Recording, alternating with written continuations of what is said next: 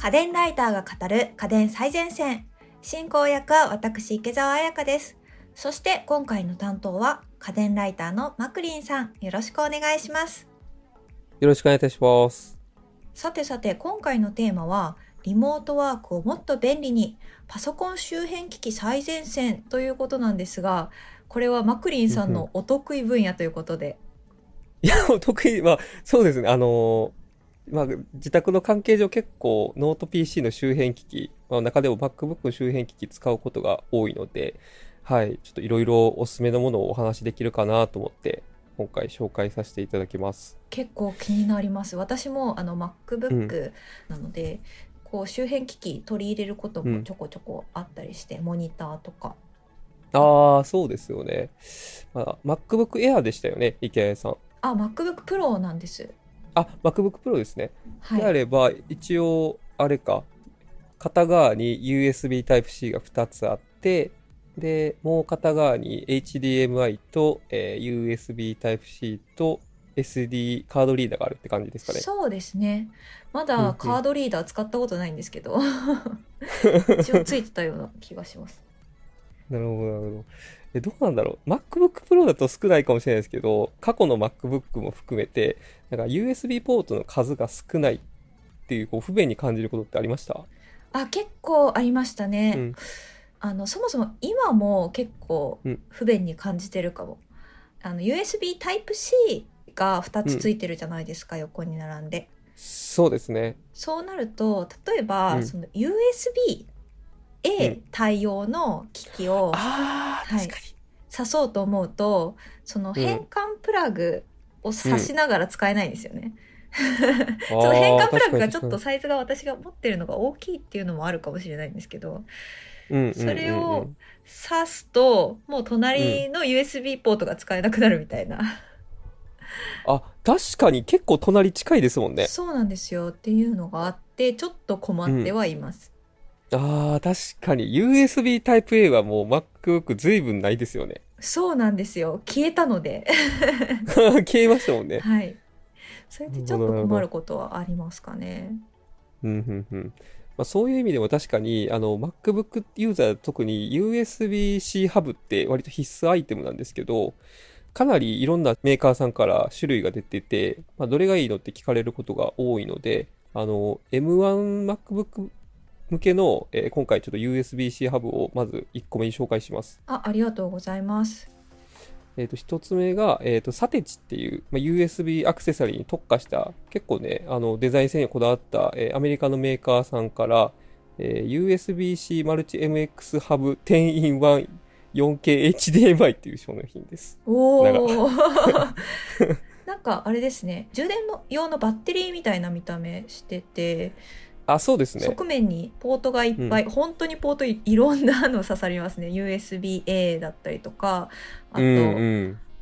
あ懐かしいイーサネットとかイーサネットありますね。あと、うん HDMI のポートが2つあったりとかそうそうそうそう。多分ですけど、今現存する USB-C ハブの中で最多種類のポート備えてるんですよ。だから、10in1 っていう名前の通り、10個ついてて、9種類で10個ついてるんですよ。え具体的にはどんなのがついてるんですか？目立つところで言うと HDMI が2つついてるんですね。うんまずこれだけですごいですけど。はい。で、USB Type-C が2個ついてて、それぞれ実は中身が分かれてて、1つが PD 対応の入力ポートなんで、ここを介してハブから本体に充電できるようになってるんですね。ここには MacBook の USB-C ケーブルをつないであげる。だから、ポートが一つ無駄にならないんですよね。確かにそう。で、もう一個がデータポートなので、外付けの SSD ですとか、USB Type-C 対応の USB メモリ挿したりとか、まあ、そういうことができますと。うんうんで、まあ、当然、USB-C 対応のアクセサリー、まあ、マウスとかでも USB-C 対応であればつなげられますと。であとは、SD カードリーダーとマイクロ SD カードリーダーが一つずつついてるのと、あとはあの先ほど懐かしいっておっしゃっていただいたイーサネット端子、LAN ポートがついてますと。あとは USB Type-A が、これはデータポートなので、本当に USB メモリーとか挿したりするようではあるんですけど、これが2個ついてたりで、あとはめっちゃ細かいところです。あの、オーディオジャックですね。オーディオジャックもついてます。へえ、すごいたくさんついてるもりもりですねモリモリなんですよ。多分、足りないやつはないんじゃないかなと思います。確かにこれだけあれば日常で使うようなうん。外部接続端子は全部ありそこれがすごいのは、もちろん最多種類のポートを備えてるってこともあるんですけど、外部出力っていうところでかなりすごくて、う、うんうんうん M1 の MacBook、M1 の MacBook って MacBook Air と MacBook Pro なんですけど、これが従来なら外部ディスプレイ1台だけ出力できて、うんうんで M1 Pro なら2台で2台に出力できて、要はトリプルディスプレイが実現できるんですけど、M1 Max なら最大、これあんま使わないと思いますけど、あの4台に接続して、4 なす。で、マルチ表示できるんですけど、ただ、M1 の MacBook Air とか MacBook Pro をお使いだと、デュアルディスプレイしか実現できないっていうことなんですけど、うんうんこれ使えばその限界突破できるんですよ。えそうなんですか？これ繋いであげるとトリプルディスプレイ実現できるんですよ。へえその M1 であっても。あそうなんだ多分ね、これ商品の特性結構勘違いされてる方いらっしゃるかもしれないですけど、要は限界突破できるポートなんです よ。そうなんです。へえそうなんですねじゃあ結構普段ねその MacBook Pro でちょっとそのディスプレイ数が少ないから買い控えをしているみたいな方もうんうん。いらっしゃるかもしれないんですけどこれを導入すれば実現できる、で、このハブがトリプルディスプレイできる仕組みっていうのが、実はあのシリコンモーションっていう会社さんが作ったドライバーのインスタントビューっていうのを備えてまして、それをインストールして使ってあげると、2枚のディスプレイにミラーリングできるようになるので、それでミラーリングもしくは拡張ももちろんできるので、まあ、それでトリプルディスプレイ化ができるといった機構になってるんですよ。すごい そうこんな裏技があったなんて知らなかったですそうなんだ僕も知らなかったんですけど、そう、できるんですよね。うん。だから、まあ、なんか、すディスプレイ枚数、出力枚数があんまりこう、多くないからって言って、MacBook Air 買い控えてる人もおっしゃる通り、このハブ使えば、うん、限界が突破できるので、かなりおすすめかなと思います。うんうんうんこれうんサイズ感ってどれぐらいですか？サイズ感ですね、ちょうど iPhone mini と一緒ぐらいです。あじゃあ結構コンパクトですね、まあでも、ハブの中だと一番、一番でかいです。うん確かにハブって考えるとちょっと大きいけどこう持ち運びみたいなところ考えると意外とうん。いけるかもなっていうそうですね。まあ、あと高級感がすごくて、まあ、アルミの削り出しボディなんで、うんうんうんかなり所有欲は満たせるかなというふうに思います。なるほど確かにうん見た目もすごいかっこいいんですよね、あのちょうかっどこいいですね。MacBook と結構デザインが合うなっていう、ああ、確かに確かに。サテチさんかなりそこにこだわって作ってらっしゃるみたいで、なんか純正品としてこう溶け込むデザインをモットーにしてらっしゃるみたいです。へえ面白いもっと、確かに。ぜひ皆さん、うん。あの気になる方はこのね、うん。ビジュアルも検索したりとかあと、うん。あの。ツイッターでも、うん。写真を公開すると思うのでぜひ見てみてください。見てみてください。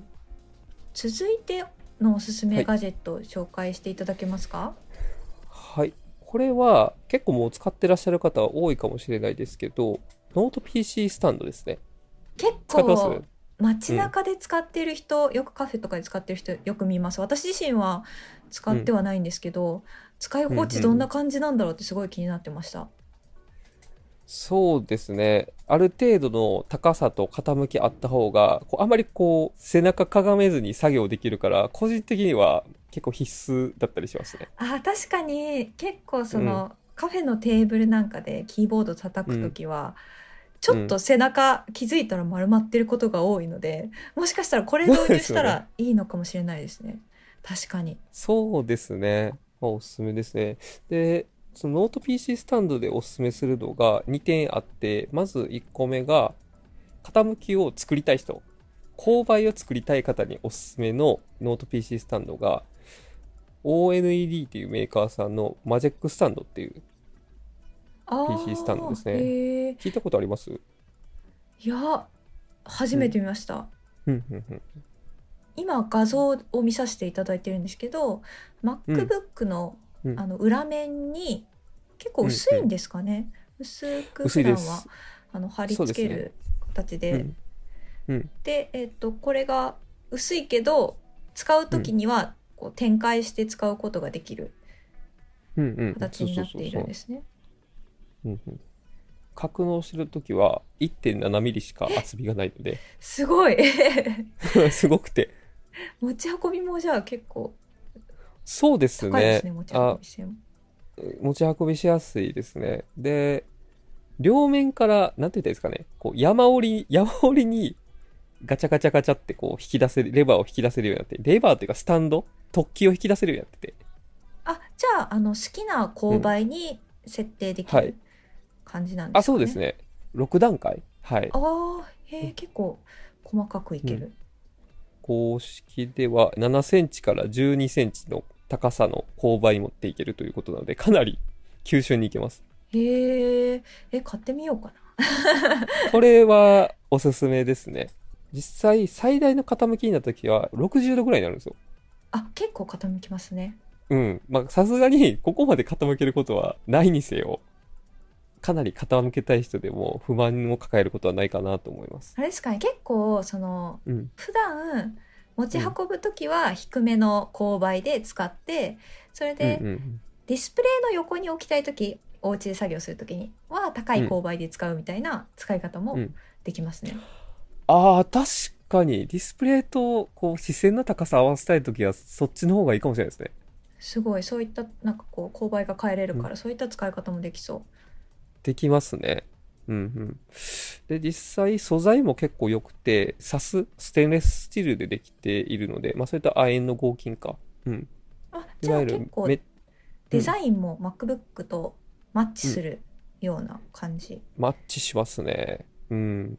まあ、色もね、ゴールド、シルバー、スペースグレー、ブラック、ブルー、ローズゴールド、6種類あるので、うん。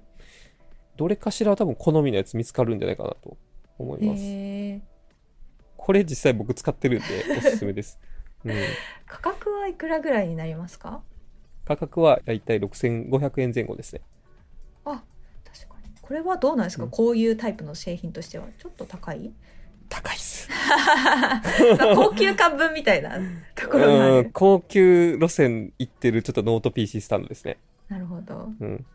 なので、もうちょっとね、こう、お値段抑えて、カジュアルに使いたいっていう方におすすめするのが、これも結構売れてるんですけど、 Bluelounge っていう、まあ、ケーブルボックスとか作ってる会社さんなんですけど、うんうんうんの、キックフリップっていうノート PC スタンドですね。あーすごいこれはまた、うんうん。あれですね。高さの調整はできないけど確かに、うんうん。いろんなところで作業する分にはちょうどいい高さに設定されてそう、ちょっと低めそうですね。うん。かなり低いですし、まあ、高さの調整もさっきのマジックスタンドみたいにガチャガチャガチャって調整はできないんですけど、とりあえず隙間を設けたい、傾斜をつけたい。まあ要は、ノート PC スタンドのメリットって、キーボード面に傾斜をつけて作業性が上がるというのもそうなんですけど、うんうんノート PC の弱点ってやっぱり排熱なんですよね。だから、下に空間設けて熱を逃がす通り道作ってあげると、やっぱり冷却効率上がって動作も安定しやすいっていうところなので、まあ、若干の傾斜と、まあ冷却効率高めたいっていう風な、まあ、両面の目的を達成したいっていうような方向けではありますね。あと安い、安いので、はい。えおいくらぐらいなんですか？だいたい半分ぐらい3300円ですね。おー確かにこれは 心が揺れる、これもおすすめですね。うんこれサイズごとにお値段違うんですかね？あ、そうですね。今言ったのが13インチのお値段でして、15インチだと数百円上がるあ、そうですね。今、オンラインで見ると3500円程度ですね。はいうんうんうんこちらあれですよねまあ MacBook 用のうん今スタンドってご紹介しましたけれども、もちろんうん。Mac 以外でもどちらも使えそうですよね、そうですね。使えそうですけど、なんか商品自体が結構 MacBook 用って歌ってるんですよね。そうなんだ、うん。MacBook だとちょうどいいサイズになってるよっていうことなんですかねそうなんですよ。なんか、裏面にこう吸盤、ゴム足みたいなのついてるじゃないですか。はい MacBook はそうですねそうそうそうですよね。そこにちょうどこうかからないぐらいのサイズ感になってるので、あ一応あ後者は確かにあのブルーラウンジさんのものはちょっと、なんていうか横長の形状になっていて、ちょうどこのゴムバンとゴムバンの間に、貼る想定なんですかねこれは。はい、だと思います。あ、それで言うと、で、マジックスタンドの方は MacBook 主体であるものの底面がフラットな18インチ以下の Windows Note PC でも使えるので、まあ、これは結構汎用性高いかなと思います。確かにこちらはどっちかというと中央に、あの底面の中央に配置するスタイルなので、ゴム板の位置とかも気にしないで良さそう。あ、そうですね。うん。なるほどなるほど。というところで、はい、この2つがおすすめですし、まあ、カフェで使われてる方のノート PC スタンドは大体このどっちかっていう印象なので、あそうなんですね。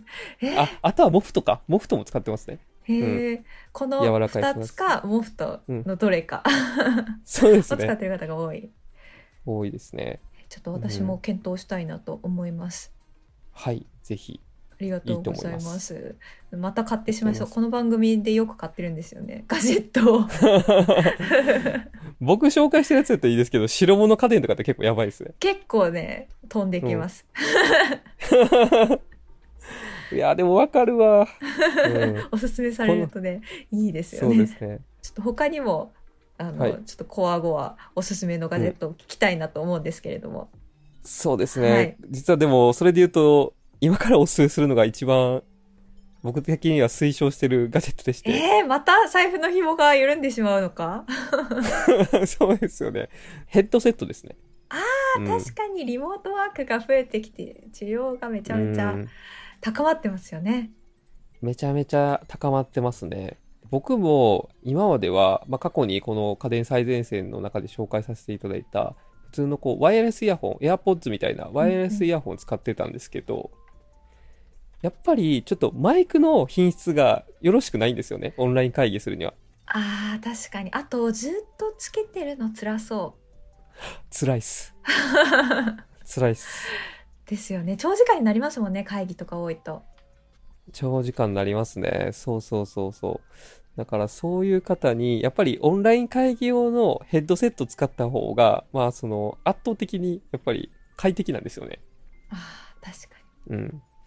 っていうところでおすすめするのが、まあ今までちょっとモバイルバッテリーとか充電器で紹介させていただいたアンカーさんから初めて出たオンライン会議用のヘッドセットで、パワーコンフ H700 っていうのがおすすめです。へえ、こちらどんな特徴がありますか？これですね、まず、見た目からいくと、プラスチックで作られてるっぽいんですけど、めちゃくちゃ高級感あって、なんかすごいしっとりした触り心地なんですよね。うんで、あとは、あの、快適性っていうところで言うと、なんかバンドの部分のクッションも結構肉厚で柔らかいので、長時間つけても全然痛くならないっていうのは一つ特徴かなと思います。なんか充電スタンドっぽいものがかなり変わった形状をしておりますけれども。ああ、これですね。あのーどうですかこれは？僕の主観ではこれいらないと思ってあ、いらないんだ。普通に USB Type-C をさせるので、ふんふんふんこれちょっとかさばっちゃうんですよね。やっぱ置き場所って意味で。確かに空中に浮かすことができるっていう意味では、その、うん。縦置きできるっていう意味では、もしかしたら誰か、うんユースケースによってはヒットするかもしれないですけど、ああ、そうですね。多くの人にとっては、多くの人にとってはなくても大丈夫かなっていうふうには思います。そうなんですね。あまあでも、あの、映えるんでね、こうガチャって挿すだけで充電できるので、見た目はやっぱりかっこいいですけどね。充電スタンドの方が。確かに置き場所が、その充電スタンド用の置き場所がもう必ずあるのであれば、もしかしたらいいかもしれないですね。そうですね。いいと思います。もう一個特徴が、僕的にはやっぱり推しのポイントなんですけど、うんうんうんマルチポイントに対応してるんですね。へえ。あの、マルチポイントなので、前に多分イヤホンの回で紹介したかもしれないですけど、Bluetooth 機器に複数同時に接続できるんですよ。ああ、というこなんか覚えてます？え、やというった気ことはもする。ということは、あ、ということは、どういうことかっていうと、ノート PC につなぎながらスマホにつなぐこともできるので、まあ、オンライン会議やるときはもちろんノート PC に Bluetooth つないであげてオンライン会議に勤しめるんですけど、そうでないときは、例えばスマホにつないであげて音楽聴くとか、そういう風な切り替えは普通にできちゃうので Bluetooth の接続設定から通常ってこう切り替えないといけないじゃないですか。はい切り替えます、いつも。はい、でもそれノンストがレスであのそう使ったらもう切り替わってるみたいな感じ？おっしゃる通りでそうそう再生したデバイスに自動的に切り替わるのでへえ。音が出た側に切り替わるからもう本当にストレスフリーでそのまま Bluetooth 接続が勝手に変わっちゃうのでこれがついてるついてないでは使い勝手結構変わります。確かにこうね複数台の端末使うことが増えてきてますもんね、最近は。だから増えてますね。こういうシステムにした方がすごいノンストレスなんだろうなっていうのは感じますね。そうですね。で、あとは結構長時間使えて、えっと、最大通話だと24時間使えて、音楽だと35時間使えるので、充電スタンドいらないって言った理由が、ほとんど充電する機会ないんですよね。まあ確かに1日そうですよね24時間最大通話ができるのであれば、そうそうそう。そう1日の間で充電する機会ってないですよね。ないですね。1日平均しても多分、普通の人って1時間つけてるかどうかのような気もするので、うん。確かに。まあ、1週間に1回ぐらいの充電でも僕は事足りてますね。なるほど。確かに結構充電問題っていつ充電しようってこう考えたりするの大変だったり、そう。すると思うんですが。そうですね。で、あとは、ごめんなさい、これめっちゃ特徴多くて、あとはノイズキャンセリングがついてるので、まあ、周りのその環境音が入ってこないっていうところと、あの、マイクの質がすごい高くて、マイクもその AI ノイズリダクションっていうのが入ってるので、周りの雑音、騒音を除去しながら僕の声を優先的に届けてくれてるので、結構クリアに聞こえやすいんですよね。っていうところと、あとこれ結構何気に使いやすいのは、その、形状がいわゆるオペレーター型なんですよね、マイクの部分が。うん。これでマイクの位置が近いっていうのと、このオペレーター型のこのマイクの部分を、まあ、触覚みたいな部分ですけど、これをピュッと上に上げてあげるだけで、マイクがミュートになるんですよ。え？はい。結構それ便利ですねこれ結構便利で、普通ミュートボタン押さないといけない押しじゃないですか。ます押します例えば、うん。ズームをしながらブラウザを見ていたりするとき、わざわざそのズーム側に戻ってうん。こうあのミュートしなきゃあ、いけないじゃないそうですかそうそうそうそうそう。それ結構めんどくさいなってよく思うのでそれ結構めんどくさいですけど、これはもうピュッとね、マイクの部分を上に上げてあげるだけで、マイクミューティーっていうみたいなアナウンスが流れて、ミュートになるので、えソフトに関係なく 便利それは はい、欲しくなったんじゃないですか。確かにこのミュート機能だけでちょっと欲しいかもしれないそうですね。ミュート機能あるの結構少ないと思います。えでもお高いんでしょ？ちょっとだけ高いですけど、14,980円ですね。あ、これが充電スタンド付きは14,980円で、単品だと12,980円です。ああなるほど確かにいろいろ性能がついてる割には安いうん、コスパはうんかなりいいんじゃないかなと思います。ありがとうございますちょっと検討させていただきます、はい、ぜひご検討ください。今回はノート PC 周辺機器最前線をお送りしてきました。家電最前線の番組ツイッターや番組ホームページでも今回紹介した商品の写真などを載せています。番組ホームページへのリンクはお聞きのポッドキャストアプリの番組概要欄にありますので、ぜひご覧ください。また、家電最前線を Apple Podcast でお聞きの方は、ぜひ番組評価をお願いいたします。アプリ上で星5段階でタップして評価していただけますのでご協力いただけると嬉しいです。そしてここで番組からリスナーの皆さんへのプレゼントのお知らせです。4月のプレゼントは、シャープ116家電で防犯対策見守り家電特集の回で紹介したプラススタイルドア窓用スマートセンサーです。1名の方にプレゼントいたします。応募にはキーワードが必要です。今回のキーワードは、新生活です。お聞きのポッドキャストアプリの番組概要欄、または番組のホームページやツイッターのプレゼント応募リンクからご応募ください。締め切りは5月15日金曜日です。ここまでは家電ライターのマクリンさんとお送りしました。マクリンさんありがとうございました。ありがとうございました。